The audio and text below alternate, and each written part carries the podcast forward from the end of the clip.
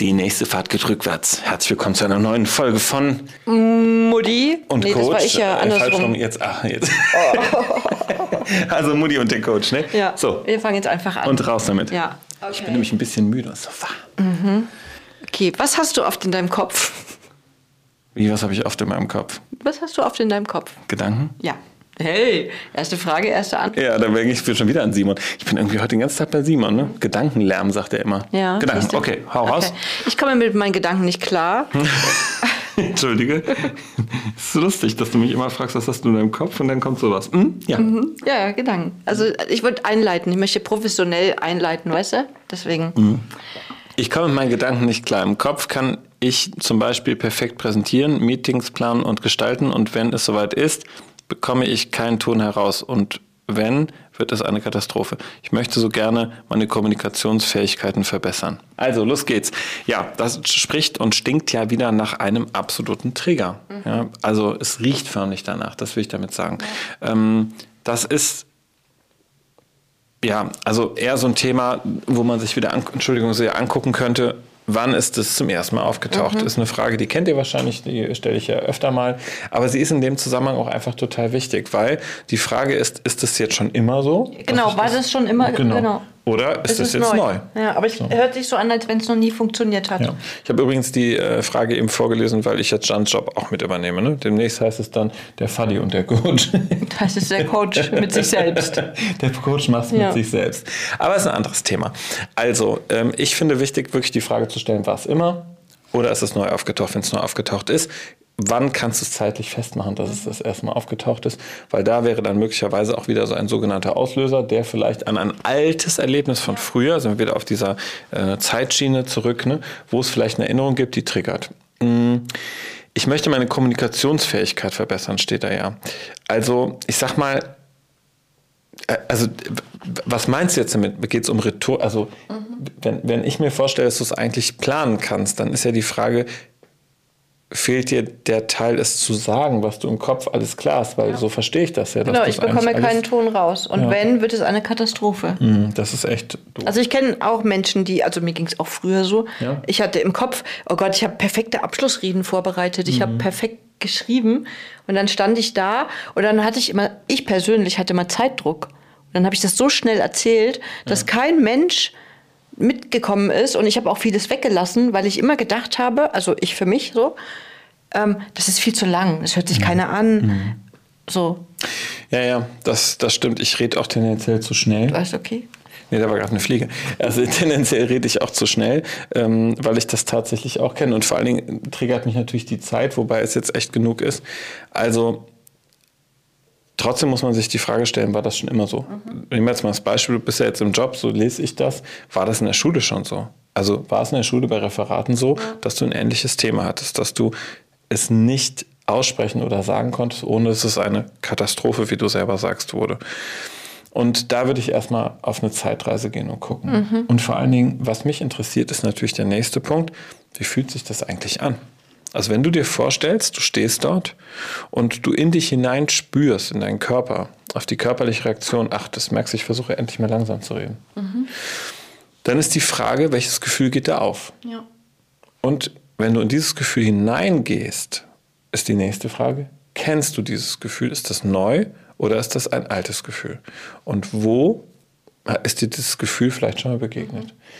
Und ich würde sagen, ja, das klingt schon sehr nach ähm, eher einem alten Thema. Also meine ich zumindest, ja. Also wenn, wenn ich so an meine Klienten denke, ist das meistens nicht ein akutes Schockerlebnis, was dazu geführt hat, sondern eher ein bisschen weiter zurückgeht, auch an ein Schreck- oder Schockerlebnis. Und es muss ja auch kein eigenes Thema sein, auch in der Vergangenheit, sondern es kann auch sein, zum Beispiel, dass in der Klasse damals eine andere Mitschülerin, ein Mitschüler ausgelacht wurde, weil er referiert oder präsentiert hat.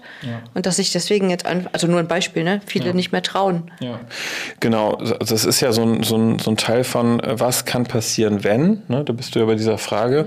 Und die Angst, vielleicht zu versagen, die Angst, ähm, ausgelacht zu werden, die Angst, dem nicht standzuhalten. Oder vielleicht ähm, ja, eher wirklich in so eine Art Sprachlosigkeit zu kommen. Was könnten Menschen von mir denken? Das ist halt ganz viel Selbstwertthema, was dahinter steckt. Und deswegen würde ich schon auch sagen, es macht Sinn, sich mit dem Thema ein bisschen mehr mehr zu beschäftigen und sich die Frage zu stellen, eben, was ist da körperlich passiert, wann ist es schon mal aufgetaucht, wann ist mir das begegnet und welches Gefühl löst es denn eigentlich mehr aus? Mhm. Was könnte denn, so wie Jan das immer fragt, passieren? Ja. Was ist das Schlimmste, was dir passieren mhm, kann? Ne? Genau. Ja, und wenn es dann das Gefühl ist, dass ich ausgelacht werden könnte, okay, was könnte noch passieren? Ähm, dass ich vielleicht meinen Job verliere, das, das, das. Also was, was sind die Momente? Aber ich glaube schon, das ist ganz spannend. Ich erinnere mich gerade an eine Klientin, die bei mir war, ähm, im dem Kreativbereich gearbeitet hat oder arbeitet und ähm, plötzlich nicht mehr schreiben konnte. Die hat Texte geschrieben und konnte mhm. plötzlich keinen Text mehr schreiben. Und saß vor mir und gesagt, ich weiß nicht mehr weiter, weil ich überspiele das die ganze Zeit und versuche irgendwie da durchzukommen. Aber eigentlich bin ich in Not, weil das türmt sich ja. Mhm. Und alle fragen schon und es fällt langsam auf, dass was nicht stimmt. Und dann sind wir quasi auch in so eine mentale Bearbeitung gegangen und haben geguckt, wo kommt der Stress eigentlich her. Und das Spannende war, jetzt in ihrem Fall ging es gar nicht um einen beruflichen Kontext, sondern es ging um ihre Rolle als Mutter. Mhm. Weil sie hat, ein, hat zwei Kinder bekommen und eine, ein Kind, da gab es Geburtskomplikationen. Und in dieser, in, also unter der Geburt gab es halt ähm, solche Komplikationen für das Kind, dass sie sich den Vorwurf gemacht hat, sie hat die Kontrolle verloren. Sie mhm. hat nicht genug getan. Sie war, also lustigerweise kann man da jetzt nicht direkten Bezug zum Schreiben herstellen, ja, ja. aber es hat so stark blockiert das Gefühl von mein, ich bin schuld, mhm. ich trage diese Schuld, dass die Schuld so eine Dimension im Kopf eingenommen hat, ja, also im Stresszentrum, dass es dazu geführt hat, dass sie plötzlich nicht mehr kreativ ja. sein, also loslassen mhm. konnte. Weil um kreativ zu sein, muss man ja loslassen. Mhm. Ne, so einfach erstmal frei und, und spinnen. Und das war echt spannend. Insofern würde ich äh, sagen, das ist nämlich lustig, als Jeanne das da eben versucht hat vorzulesen, ich dann selber gelesen habe, ist mir das so auf, ist mir der, dieser Fall in den Sinn gekommen. Ja. ja. Also es muss nicht zwangsläufig damit zu tun haben und auch nicht zwangsläufig ja. mit Schule und so. Aber wichtig ist auch, dass du dir vielleicht auch aufschreibst, ähm, was du schon gut kannst, auch in der Moderation, auch in der Präsentation von Dingen und was dir da noch fehlt und wer dir vielleicht dabei helfen kann oder wie du dir vielleicht auch so ein paar Skills aneignen kannst. Ich sage zum Beispiel, wenn ich aufgeregt bin, am Anfang immer, oh, ich bin total aufgeregt oder ich habe jetzt den Faden verloren, ich weiß jetzt nicht mehr weiter. Auch Marc und ich, wir moderieren ja hin und wieder auch zusammen und auch dann sage ich, Marc, mach mal du weiter. Das ist natürlich der Vorteil, wenn man zu zweit ist, ja. weil ich weiß es gerade nicht und das hat mir auch schon viel geholfen, weil so mein Gegenüber einfach auch Vertrauen oder das macht halt authentisch. Das ja. sind wir ja oder wollen wir ja auch sein. Und ich finde es auch nicht verwerflich, wenn du in einem beruflichen Kontext eine Präsentation hältst mhm. mit einem Kunden oder so und sagst dann so, ich muss mich kurz sammeln, ich muss kurz atmen, mhm. weil ich weiß jetzt gerade nicht weiter. Genau, weil das wären ja sozusagen jetzt eigentlich die Stressmanagement-Tipps, ja. dass man nochmal gucken könnte, was kannst du tun. Ich sag mal, aus mentaler Sicht fände ich es gut, du würdest dich mal versuchen, in eine Situation zu bringen, die du erlebt hast, wo du eine Präsentation halten solltest, wirklich da reingehst, ähm, und zwar nicht nicht sofort in die Situation, wo du da stehst, sondern schon vorher. Äh, der Tag beginnt, du weißt, ich habe heute eine Präsentation. Und immer wenn du sozusagen merkst, dass das Stressgefühl stärker wird, dann, Achtung, klopfen. 30, 40, 50, 60 Sekunden. Klopfen, schnell. Durchatmen. Okay, Gut, weitergehen in dem Ding. Okay, dann fahre ich zur Arbeit. Was ist jetzt passiert? Ich mache meine Bürotür auf meinen Rechner an. Vielleicht kriege ich jetzt wieder einen Schreck, wenn ich einen Termin Und wieder nochmal klopfen. Also einfach mal diesen Weg komplett durchzugehen. Wie war denn das eigentlich mit der Präsentation der letzten? Und wirklich jede Etappe durchzugehen. Ähm, ich habe das mit meiner Tochter gemacht. Die hat ähm, irgendwann nicht mehr irgendwo schlafen können, ne, hatte Angst davor. Und wir haben dann, sind das immer durchgegangen und gesagt, okay, dann gehst du zu einer Freundin und dann guckt ihr einen Film. Und es war immer alles gut. Und da, wo Stress aufgekommen ist, jetzt kommt die Mutter der Freundin und sagt, so, ihr geht die Zähne putzen, jetzt geht gleich ins Bett. Da kam Stress auf, dann haben wir das geklopft. Dann haben wir weitergeguckt, okay, und dann liegst du da im Bett und dann Stress und so. Und dann immer wieder ins Klopfen zu kommen, um diese dieses Muster auch zu durchbrechen. Flugangst, sage ich nur. Ich sage nur Flugangst. Wie oft sind wir geflogen? Also du Absolut. auch mit mir mental. Mhm. mhm. Ähm, ja. Um die Flugangst wieder ein bisschen. Wie oft sind wir Ja, genau. Schön, dass du sagst, weil du kannst dir tatsächlich auch vorstellen, wie hat es sich angefühlt? Wie war das, als ich da stand? Wie hat es in dem Raum da gerochen? Mhm. Wie war das, als die Menschen mich angeguckt haben? Wie habe wie hab ich mich in meiner Klamotte gefühlt? Also alle Sinneskanäle einzubauen, das stärkt noch, verstärkt sozusagen den Stressmoment, die Erinnerung an diese verschiedenen Sinne und über das Klopfen, das schnelle, abwechselnde Rechts-Links-Klopfen, wichtig. Abwechselnd, rechts, links, schnell kannst du versuchen, das zu verarbeiten. Und stimmt, wir sind ganz oft mental geflogen. Ja, ne? das stimmt. Ja. So, so aus meiner Sicht, also so auch Stressmanagement Ja. und was auch immer, finde ich es auch nochmal wichtig, dass du dir einfach genug Zeit im Vorfeld, also es ist auch die Frage, wie viel Zeit hast du im Vorfeld, dich darauf vorzubereiten?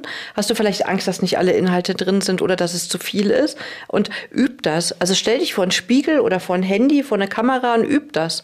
Ähm, ich finde es immer wichtig, dass man die Kamera so hat, dass man sich erstmal nicht sieht, weil dann sieht man sich auch, ähm, also dann ist, ist es nicht das Gesicht nicht andersrum. Weißt du, wie ich meine? Weil der Selfie-Modus oft so eingestellt ist, dass du dich anders wahrnimmst, so wie du gar nicht bist. Ähm, das finde ich immer wichtig, ähm, dass du es einfach übst, übst, übst, übst und auch inhaltlich mit Stichpunkten, dass du dir vielleicht auch im Kopf, ich bin ein visueller Mensch, dass du dir eine kleine Geschichte baust, dass du sagst, okay, hier ist der Start des Weges und dann gehe ich da durch und dann bin ich jetzt hier, mache ich einen Haken dran, gehe weiter, dass du immer wieder, wenn du rauskommst, einfach wieder zu dem Punkt zurückgehen kannst, der dir Sicherheit gegeben hat und dann von dort aus einfach nochmal weitergehst. Also das Ja, hilft mir.